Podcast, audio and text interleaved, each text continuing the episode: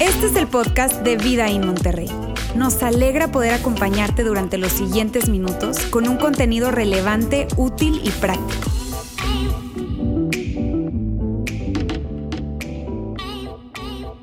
Buenas tardes, ¿cómo están? Qué gusto verles a todos, de verdad, se ven muy bonitos desde aquí, desde arriba. No sé si es que están lejos, pero se ven todos muy, pero muy bien.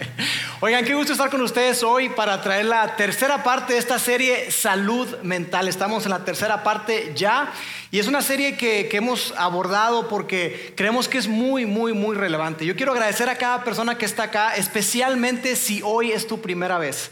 No te preocupes, no te vamos a avergonzar, no vamos a pedir que levantes la mano, pero de verdad, quien quiera que seas, gracias por estar acá. Gracias también a aquellas personas que están hoy conectados a nuestra transmisión online. De verdad que estamos muy, pero muy agradecidos de que estén con nosotros el día de hoy. Mira, esta serie que te digo es tan relevante para nosotros porque creemos que en diferente contexto o diferente etapa de vida en la que te encuentres, probablemente tú y yo hemos experimentado algún tipo de, de situación donde la salud mental está involucrada.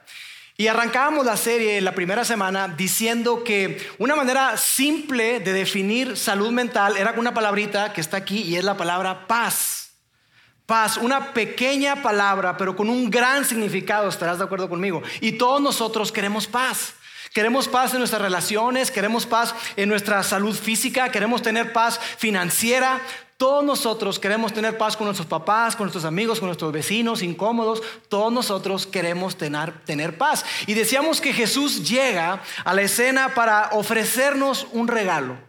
Paz en la mente y en el corazón. Y una paz que, que es perfecta, una paz que es completa, una paz que es muy diferente a la que la cultura y la que el mundo ofrece. Y que ese regalo se recibe simplemente cuando tú tomas la decisión y das el paso de hacer tuyo ese regalo, aceptar y recibir y abrazar la realidad de que tú y yo podemos estar en paz con Dios por lo que hizo Jesús. Y una vez que tenemos paz con Dios, entonces estamos en posibilidad de experimentar la paz de Dios. Paz con Dios, paz conmigo mismo, paz con otros. Y eso decíamos la primera semana. Y luego la semana pasada, Jair, mi hermano, quien es el pastor de Ciudad de México, él nos hablaba acerca de un episodio que, que, está narrado en la, en la vida de Jesús, en un momento muy crítico de su vida, donde él experimentó ansiedad. Jesús estaba para ser eh, eh, traicionado, juzgado y después eventualmente crucificado.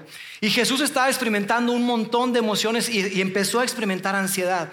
Pero después Jair nos decía que, Jesús hizo tres cosas y que esas tres cosas le ayudaron a él a llegar a ese momento culminante en su vida donde él estuvo con una resolución absoluta y una tranquilidad y un control que no lo puedes creer. Y él nos hablaba de tres cosas que son estas. Habla con tus amigos, habla con Dios y habla a tus sentimientos.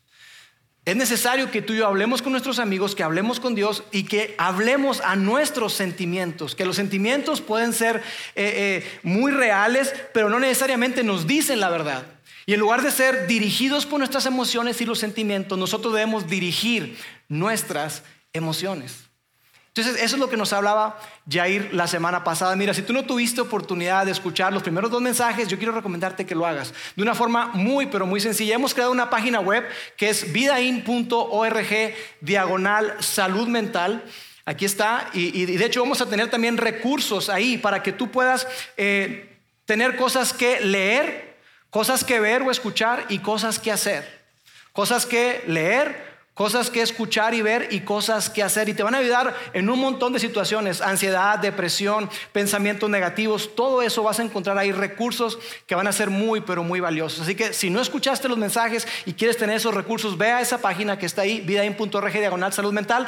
O incluso también, si quieres ver los mensajes, pues también puedes ir a nuestro canal de YouTube, nuestro canal de Facebook o también a través de nuestro canal de podcast. ¿Está bien? Pues miren, hoy yo quiero hablar acerca de un componente que es muy importante y que es fundamental cuando estamos hablando de nuestra salud mental. Yo quiero que hoy hablemos acerca del el poder del otro. Poder del otro. Si yo quiero que hablemos del efecto que tienen otras personas en nosotros, del efecto y el impacto que tienen otras personas en nosotros, de estar conectados con otras personas, del impacto que tienen las relaciones en nuestra vida, porque son muy, pero muy importantes. Porque fíjate, algo que es curioso, es que aunque tú y yo sabemos esto, hemos escuchado esto, eh, lo hemos experimentado, no le damos la importancia que tiene. Tú y yo sabemos que fuimos grandemente influenciados por nuestros padres o por aquellas personas que nos criaron. Fuimos grandemente influenciados por ellos y, hoy en día quizá no nos damos cuenta, pero estamos siendo influenciados totalmente por aquellas personas que tú decides escuchar, aquellas personas que tú decides seguir y aquellas personas con las cuales tú haces vida. Entonces es tan, pero tan importante que hablemos de esto, porque tiene un gran impacto en nuestra vida personal. Ahora, ¿qué es lo que pasa? ¿Qué es lo que sucede? Sucede algo, algo curioso y es que tenemos un grave problema. Como sociedad, como generación, somos la sociedad y la generación más eh, aislada y que está experimentando más soledad de toda la historia de la humanidad. ¿Sabías eso?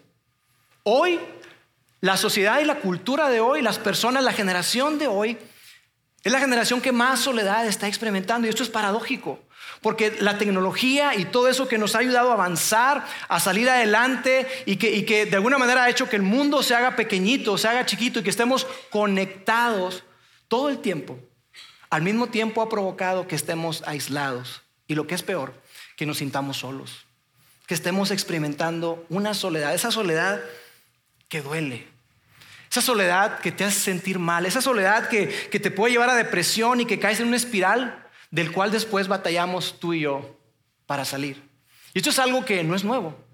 Tiene muchísimos años, este asunto de la soledad tiene ya tiempo, pero definitivamente vino a agudizarse por completo por todo esto de la pandemia. Lo vino a acelerar, lo vino a, revolucionar de una manera increíble, especialmente con los chavos, especialmente con los jóvenes. Y mira, yo quiero leerte unas estadísticas que son muy contundentes acerca de, un estudio que hicieron. Eh, Mental Health, que es una organización o una fundación que habla acerca de todo este tema de salud mental, una organización británica. Ellos hicieron una encuesta en el 2020 y 2021. Y lo que ellos descubrieron, amigos, es, es alarmante. Y yo quiero que, juntos veamos qué fue lo que ellos descubrieron. Ellos descubrieron esto. 35% de los jóvenes se sienten solos con frecuencia o casi todo el tiempo. Cuatro de cada diez jóvenes se sienten solos todo el tiempo o con frecuencia. A pesar, y mira qué interesante esto, a pesar de haber estado o pasado en promedio tres horas en las redes sociales. Ellos estuvieron conectados con amigos, se estuvieron conectados con, otras personas, pero aún así experimentaron soledad. Y si tú has visto algunas series que hablan acerca de las redes sociales, tú has visto que los expertos hablan del peligro de estar conectado todo el tiempo. Hay personas hoy que, no se pueden levantar y que están todo el tiempo y están sus hijos ahí conviviendo, queriendo conectar con ellos y ellos están eh, eh, metidos, clavados en sus redes sociales y no ponen atención a su hijo, a su esposo, a su esposa, por estar conectados. Están conectados en un mundo virtual, pero están aislados de esas relaciones importantes. Y para mí esto fue tan contundente, porque, porque los chavos eh, pasan, qué bueno fuera que tres horas. Pasan más horas y probablemente tú también pasas más de tres horas en las redes sociales. Si no sabes cuántas horas estás pasando, no te preocupes. Tu teléfono tiene una, este, aplicación que te dice, que te monitorea cuánto tiempo estás en pantalla. Te vas a sorprender de la cantidad de tiempo que pasas viendo tu pantalla, el teléfono, cuántas veces lo levantas. Es increíble. Los chavos se sienten solos. Casi cuatro de cada diez se sienten solos con frecuencia eh, o todo el tiempo. Y mira esta otra estadística. 69% de los adolescentes entre los 13 y 19 años dijeron sentirse solos la noche anterior y 60%, 59% dijeron sentir que no tienen con quién hablar. Seis de cada diez sienten que no tienen con quién hablar. Y amigos, cuando yo leía esto, que estaba preparando para el mensaje, eso rompió mi corazón. ¿Sabes por qué? Porque yo tengo dos hijos en esta edad. tengo dos hijos en esta edad, que probablemente yo no he hecho suficiente para que ellos no experimenten, que, no tienen con quién hablar, que están atravesando algo difícil en la escuela o lo que sea y no tienen con quién hablarlo. ¿Es tan difícil esto? Y probablemente tú estás acá y dices, sí, ese soy yo. Y a mí me duele porque, porque conozco amigos, gente que amo, gente que está acá. Muchos de ustedes saben quiénes son. Y que sus hijos están en estas edades y están experimentando justo eso. Y yo por eso quiero animarlos a ustedes que son papás, a que nos involucremos más en la vida de nuestros hijos y que, y que, nos involucremos en los ambientes que creamos aquí como iglesia, porque hacemos un gran esfuerzo para crear todo un ambiente para los chavos. Pero ¿sabes qué pasa? Que los chavos dependen de ti. No van a llegar solos a este lugar, tú los tienes que traer, no tienen carro. Y para mí a veces es frustrante como pastor ver nuestros ambientes donde yo veo un montón de chavos y otros tantos que no están. ¿Y por qué no están? Mi papá no me pudo traer, no me quisieron traer, no me quisieron llevar. Híjole, tus hijos y los míos están experimentando esto. Y nosotros creamos ambientes conducentes para que los chavos puedan conectarse y que no experimenten soledad. Ahora, esto es algo que no es, no es exclusivo de los chavos. También hay muchas personas adultas que, lo, lo, hemos vivido o probablemente tú lo estás viviendo. Si eres tú, que estás experimentando esta soledad y que te sientes que no tienes con quién hablar, yo quiero decirte que no estás solo, que eres amado, que eres valioso, que eres extrañado y que aunque quizá te cueste creerlo, Dios te ama. Dios te ama, está contigo y Dios te entiende y quiere estar conectado contigo. Así que no, no estás solo. Y mira, yo resalto la palabra sentir. Porque eso es lo que está asociado con la soledad. Es una emoción. Y de hecho pudiéramos definirlo de la siguiente, de la siguiente manera. La soledad es un estado mental, es una emoción que está caracterizado por sentirse aislado cuando se desea estar conectado. Yo me siento, yo me siento solo y anhelo conexión con otras personas, anhelo conexión con, con mi esposa, con mis hijos, con alguien. Yo anhelo conexión, pero me siento totalmente desconectado. Anhelo ese contacto, pero no lo tengo. Y por eso es tan importante que estemos hablando de eso, porque, porque la salud mental tiene y, la soledad tiene un gran, gran impacto en toda nuestra vida. Nos sentimos solos en medio de, de todas nuestras actividades. Tenemos agendas abarrotadas, agendas llenas, un montón de actividades con los niños para un lado y para el otro y para el otro. Y todo el tiempo estamos ocupados, pero estamos solos. Nos sentimos solos a pesar de que vivimos en una ciudad tan grande como Monterrey, con congestionamientos tan grandes como lo que hay. Tenemos algunos de nosotros, tenemos quizá más de mil amigos en Facebook. Y nos sentimos solos. Nos sentimos solos. ¿Por qué? ¿Por qué es que que caemos en esta, en esta dinámica donde, donde habemos tanta gente y hacemos vida con otros y vamos a conciertos y vamos a, a, partidos de fútbol, hacemos vida con otras personas, trabajamos con mucha gente, pero estamos solos. ¿Por qué? Te lo quiero expresar de la siguiente manera. Vivimos rodeados de mucha gente, pero no experimentamos relaciones significativas con nadie. ¿Alguien se puede identificar con esto? Vivimos rodeados de muchísimas personas, mucha actividad, mucha cosa, muchas carnes asadas. Pero probablemente tú no tienes una relación significativa con nadie. Con nadie. No estás experimentando la vida de una manera profunda, de una manera significativa. Y amigos, por eso es que la psicóloga María Medina Mora, de la Academia Nacional de Medicina de México, dice que la soledad es uno de los factores más determinantes en la salud mental y en la salud física. Es súper, pero súper importante que podamos combatir este asunto de la soledad. Y mira, si tienes que salirte de temprano, si tienes que irte, yo déjame, déjame decirte cuál es la idea principal de este mensaje. Es la idea que yo quiero que te lleves. La voy a expresar de la siguiente forma y es, busca conectarte en vez de aislarte. ¿Qué hacemos ante esta problemática que se ha convertido en un asunto de salud pública? Ante este asunto de, la soledad y la salud mental, ¿qué podemos hacer tú y yo? ¿Hay algo que podamos hacer? Busca conectarte en vez de aislarte. Busca tener relaciones profundas. Busca estar conectado, no aislado. Mira, con el tiempo que me queda, yo quiero que, veamos algo que, que está escrito en la Biblia esa colección de manuscritos antiguos que traen sabiduría, que traen poesía, que tienen historia, que traen inspiración, que traen principios de vida para ti, para mí. Yo quiero que juntos veamos qué es lo que Dios dice con respecto a todo este asunto de la soledad y que está conectado con la salud mental. ¿Qué es lo que Dios dice? Porque Dios nos habla acerca de cómo es que Él desea que tú y yo vivamos. ¿Hay algo que Dios diga? Por supuesto que sí. Ahora, si estás acá con nosotros y, tú no te consideras un seguidor de Jesús, cristiano, católico, y probablemente eh, ya desde que mencioné la palabra Biblia dijiste, ay, quiero pedirte que no te desconectes. Probablemente tú te cuesta eh, trabajo eh, pensar en, Dios como, como el creador de todas las cosas. Quizá para ti creer en Dios de esta manera te cuesta y para ti es más fácil creer en, una, creación o en una, eh, eh, espontaneidad o, la teoría del Big Bang o, la evolución, no sé.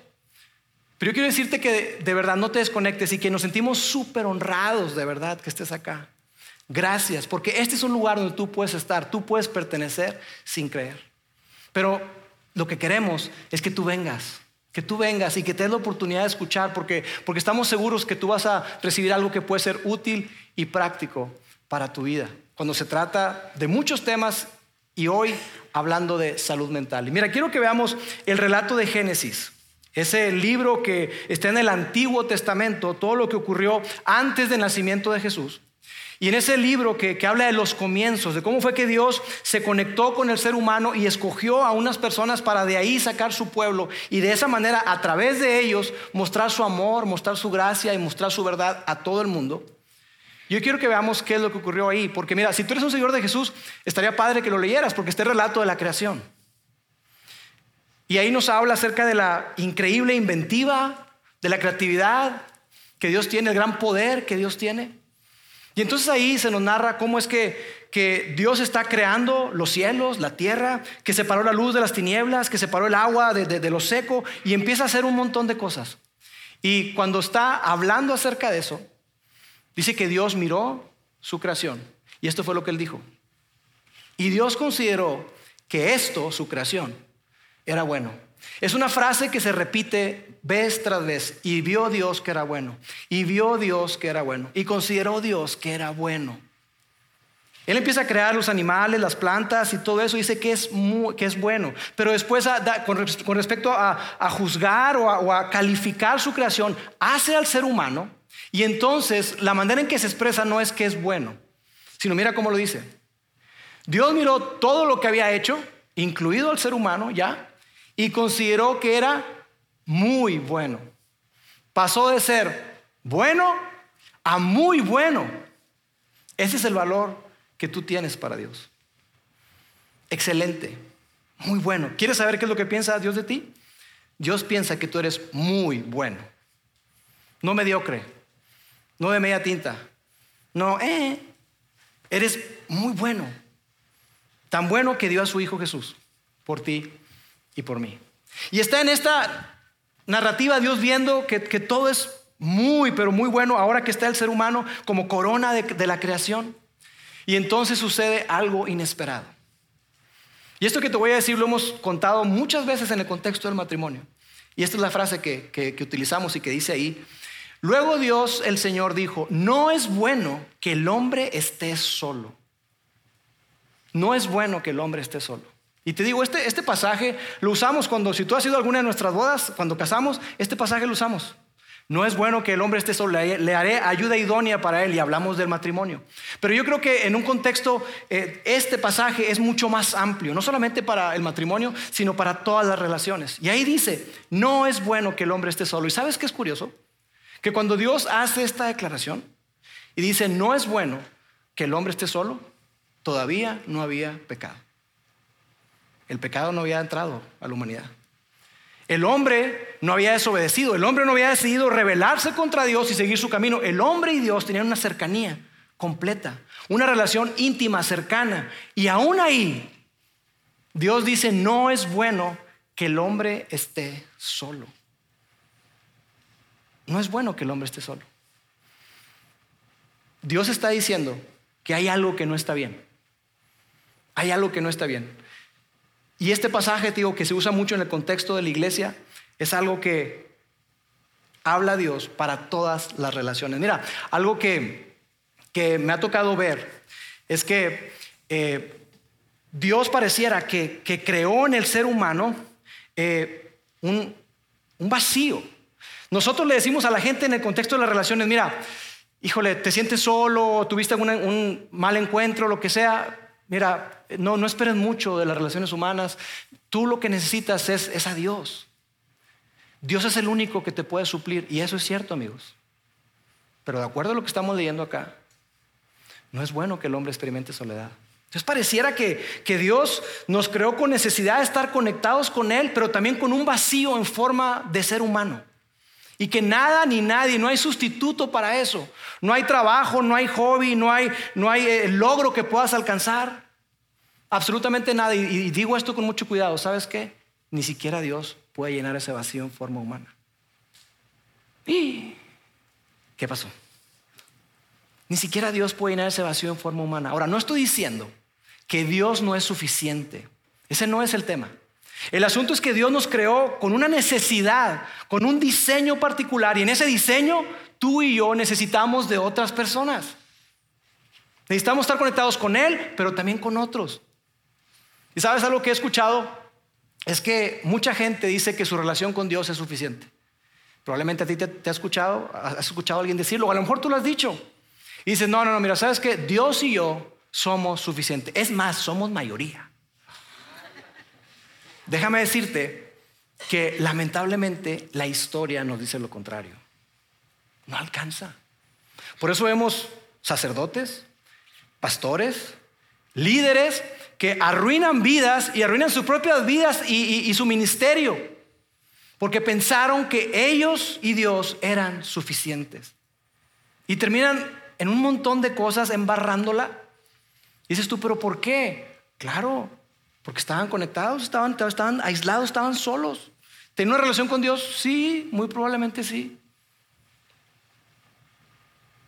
¿Sabes que sí alcanza? ¿Sabes que sí es suficiente? Aquí te lo voy a colocar. Tú, más tu relación con Dios, más relaciones significativas, eso es suficiente. Tú relaciones significativas y tu relación con Dios, eso es suficiente. Entonces no caigamos en la trampa, amigos, de pensar que Dios y yo somos suficientes. Dios nos diseñó y nos creó a su imagen y nos creó para vivir en comunidad. Entonces, desde la perspectiva de Dios podemos concluir, vivir en soledad no es bueno. Vivir en soledad no es nada bueno. Entonces, ¿qué podemos hacer? Te dije, la idea principal es busca conectarte en vez de aislarte. Y quiero decírtelo de una manera mucho más específica. Ten relaciones significativas. Tengamos relaciones significativas. Esto es lo que hace la diferencia. Mira, un psicólogo bastante famoso, él se llama Henry Cloud, escribió varios libros, entre ellos muy buenos, uno que se llama Integridad, que se lo recomiendo, otro que se llama Límites, que hizo toda una serie que ha sido éxito de librería y tiene límites con los hijos, límites con los adolescentes, límites en el liderazgo, límites en el matrimonio, límites en todo. Y ese hombre, él, habla acerca de, esa necesidad que tenemos todos nosotros de estar conectados y él, y él lo ejemplifica de una manera muy, muy chusca, muy sencilla. Él dice que nosotros somos como, como un celular que, cuando va en el avión, por ejemplo, cuando tú vas en el avión te dicen, por favor, ponga su celular en modo avión o apáguelo.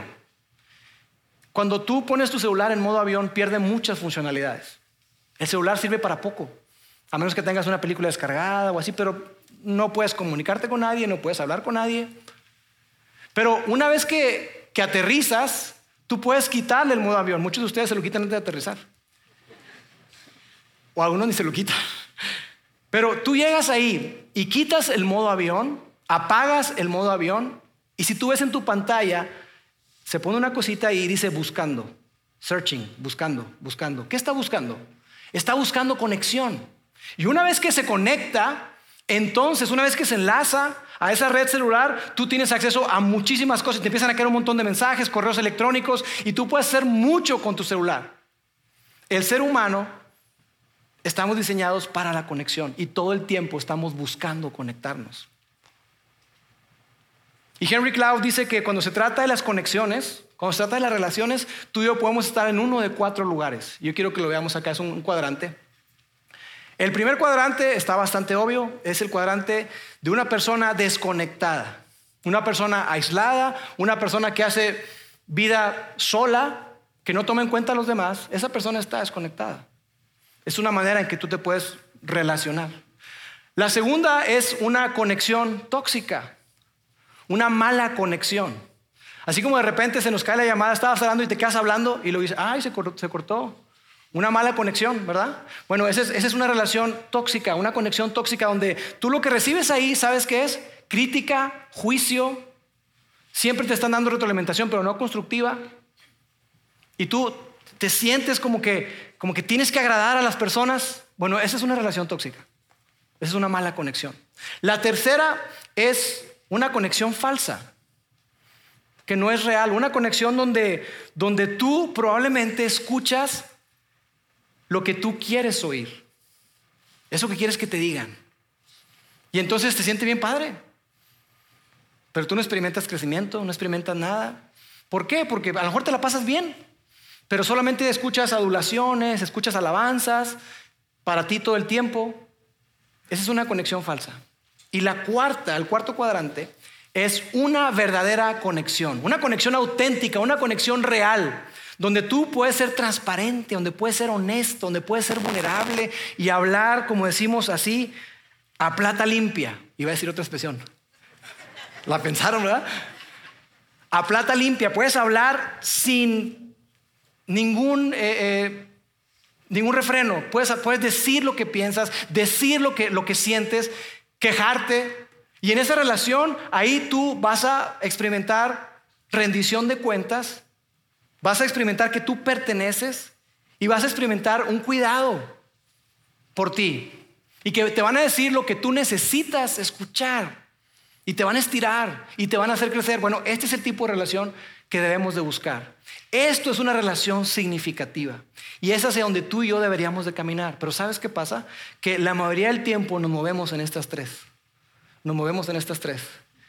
Esta es bastante cómoda y generalmente aquí nos quedamos. Conexiones superficiales, no profundizamos, no conocen de nuestra vida, no somos conocidos ni conocemos. Hablamos de fútbol, hablamos de la Fórmula 1, hablamos de cosas triviales, del clima, el agua, pero no, no, no, no realmente es cómo estás, cuéntame cómo estás realmente, dime, háblame. Oye, ¿sabes qué? Estoy, estoy experimentando ansiedad, oye, ¿sabes qué? Tengo miedo, oye, ¿sabes qué? Eso es una verdadera relación, una relación significativa. John Orberg en su libro todos somos normales hasta que nos conocen.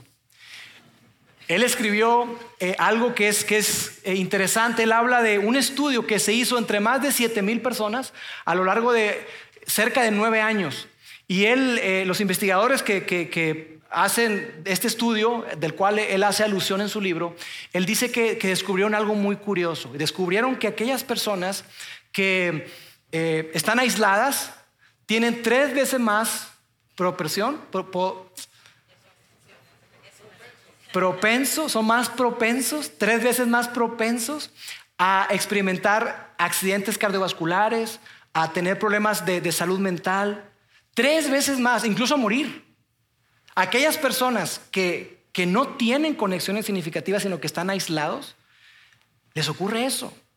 Es, muy llamativo. Incluso otra cosa que, descubrieron ellos ahí dijeron, oye, nos estamos dando cuenta que incluso personas que tienen malos hábitos alimenticios, que no comen muy bien, que fuman, que toman, viven más que aquellos que tienen muy buenos hábitos alimenticios, pero que viven solos.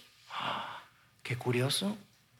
En pocas palabras, amigos, es mejor comerte chicharrón de la Ramos acompañado con amigos que comer brócoli solo. ¿Verdad? Eso fue lo que ellos descubrieron. La carne asada, híjole, ya me antojaron. Vámonos. Es increíble que aún esas personas con, con, malos hábitos, pero que están conectadas, vivían más, más tiempo. Y sabes, Pablo experimentó esta conexión auténtica y real. Yo quiero que veamos qué fue lo que, lo que Pablo experimentó en un momento donde él estaba muy desanimado, la estaba pasando mal, la estaba pasando mal y, y luego ocurre algo que, que mira, mira qué fue lo que ocurrió, quiero que lo veamos juntos. Está en 2 Corintios capítulo 7, dice, pero Dios que consuela a los que están desanimados, o sea, Dios consuela. Dios consuela. Oye, ¿será que Dios consuela? Aquí está. Dios consuela a los desanimados, pero mira cómo lo hace. Nos consoló, ¿cómo? Con la llegada de Tito. Oh, pero entonces Dios no puede consolar de otra manera. Sí, probablemente sí. Pero lo que Dios utiliza grandemente son las personas. Dios utilizó a Tito para consolar a Pablo. Dios utilizó a una persona y Dios usa a personas para sanar tu corazón, para sanar tus heridas, para sanar tus emociones. Dios utiliza a personas. Dios usa las relaciones significativas para que podamos acercarnos más a Él y para que podamos ver las cosas desde su perspectiva, una perspectiva mucho más amplia, mucho mejor que la nuestra. Dios usa las relaciones significativas no solamente para acercarnos a Él, sino para acercarnos a otras personas para confiar más en las personas. ¿Cuántos desconfiados hay aquí? Para confiar más en las personas y para que tú y yo podamos ser usados por Dios, también para consolar.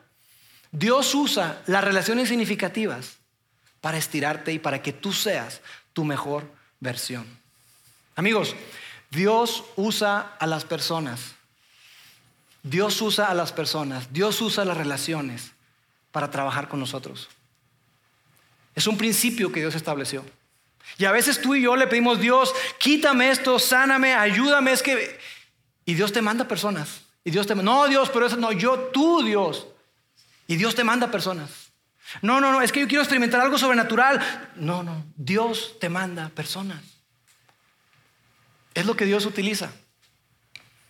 El rey Salomón, ese hombre tan, pero tan sabio, que quizá el hombre más sabio que ha existido después de Jesucristo, ese hombre, después de probarlo todo, literal, todo, porque él dice, no le he refrenado, no le he privado a mi corazón de nada.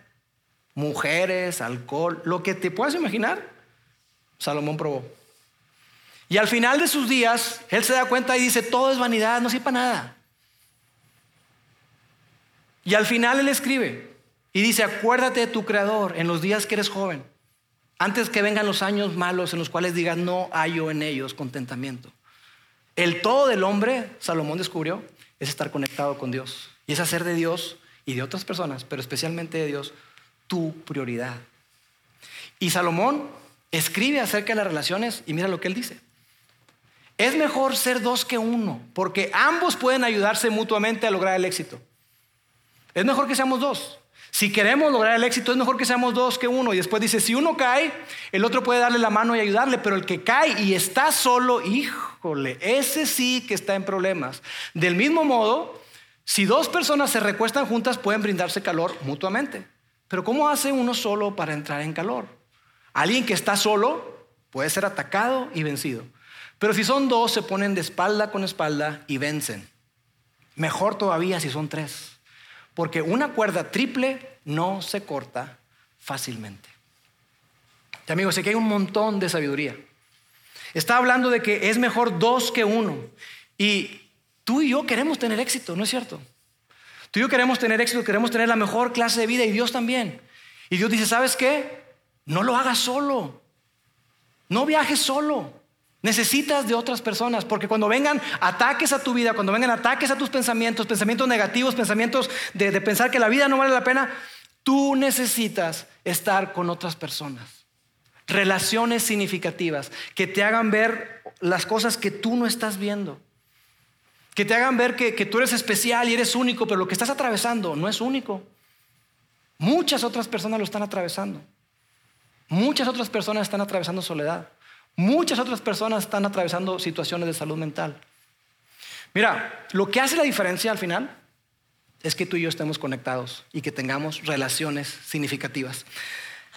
Hace 16 años aproximadamente, mi esposa y yo teníamos a dos nenas, dos princesas, Paulina y Rebeca. Hoy, 22 años, Paulina, 18 acaba de cumplir Rebeca. Y estábamos bien. Pero luego Mónica me dice, oye, ¿qué crees? Estoy embarazada. Ay, qué padre. Y empecé yo, un hombre, un varón. Y ya me imaginaba yo jugando fútbol con él y todo. Fuimos con el doctor, todo bien. Volvimos a ir con el doctor. Ay, algo, algo no está bien, algo no está bien, algo no está bien. Y yo, ¿qué pasó, doctor? ¿Qué pasó? No, sabes que está muerto. Ah, nos golpeó. Nos pusimos a trabajar. Otro. Vuelve a quedar embarazada mi esposa.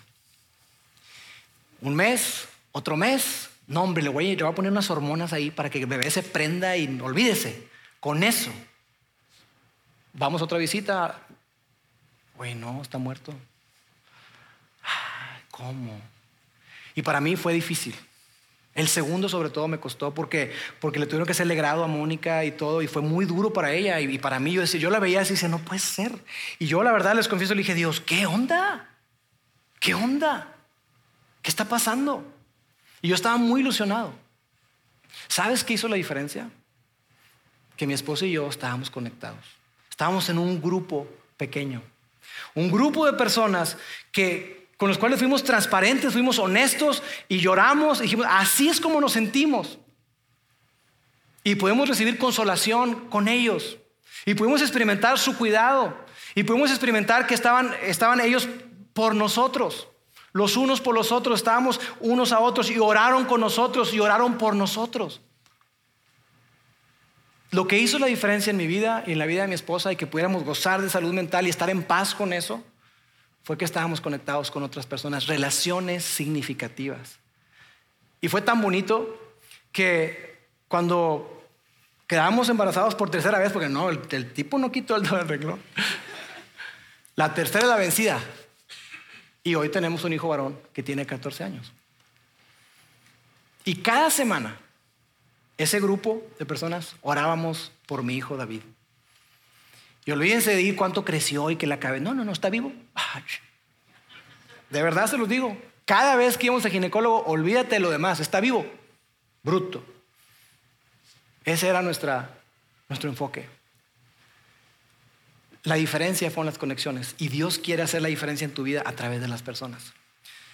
Mira, quiero cerrar diciéndote cosas prácticas que nos pueden ayudar a, combatir la soledad y, trabajar en esto de relaciones significativas. Cuatro cosas que quiero que hagas. Y me gustaría que las anotaras por ahí.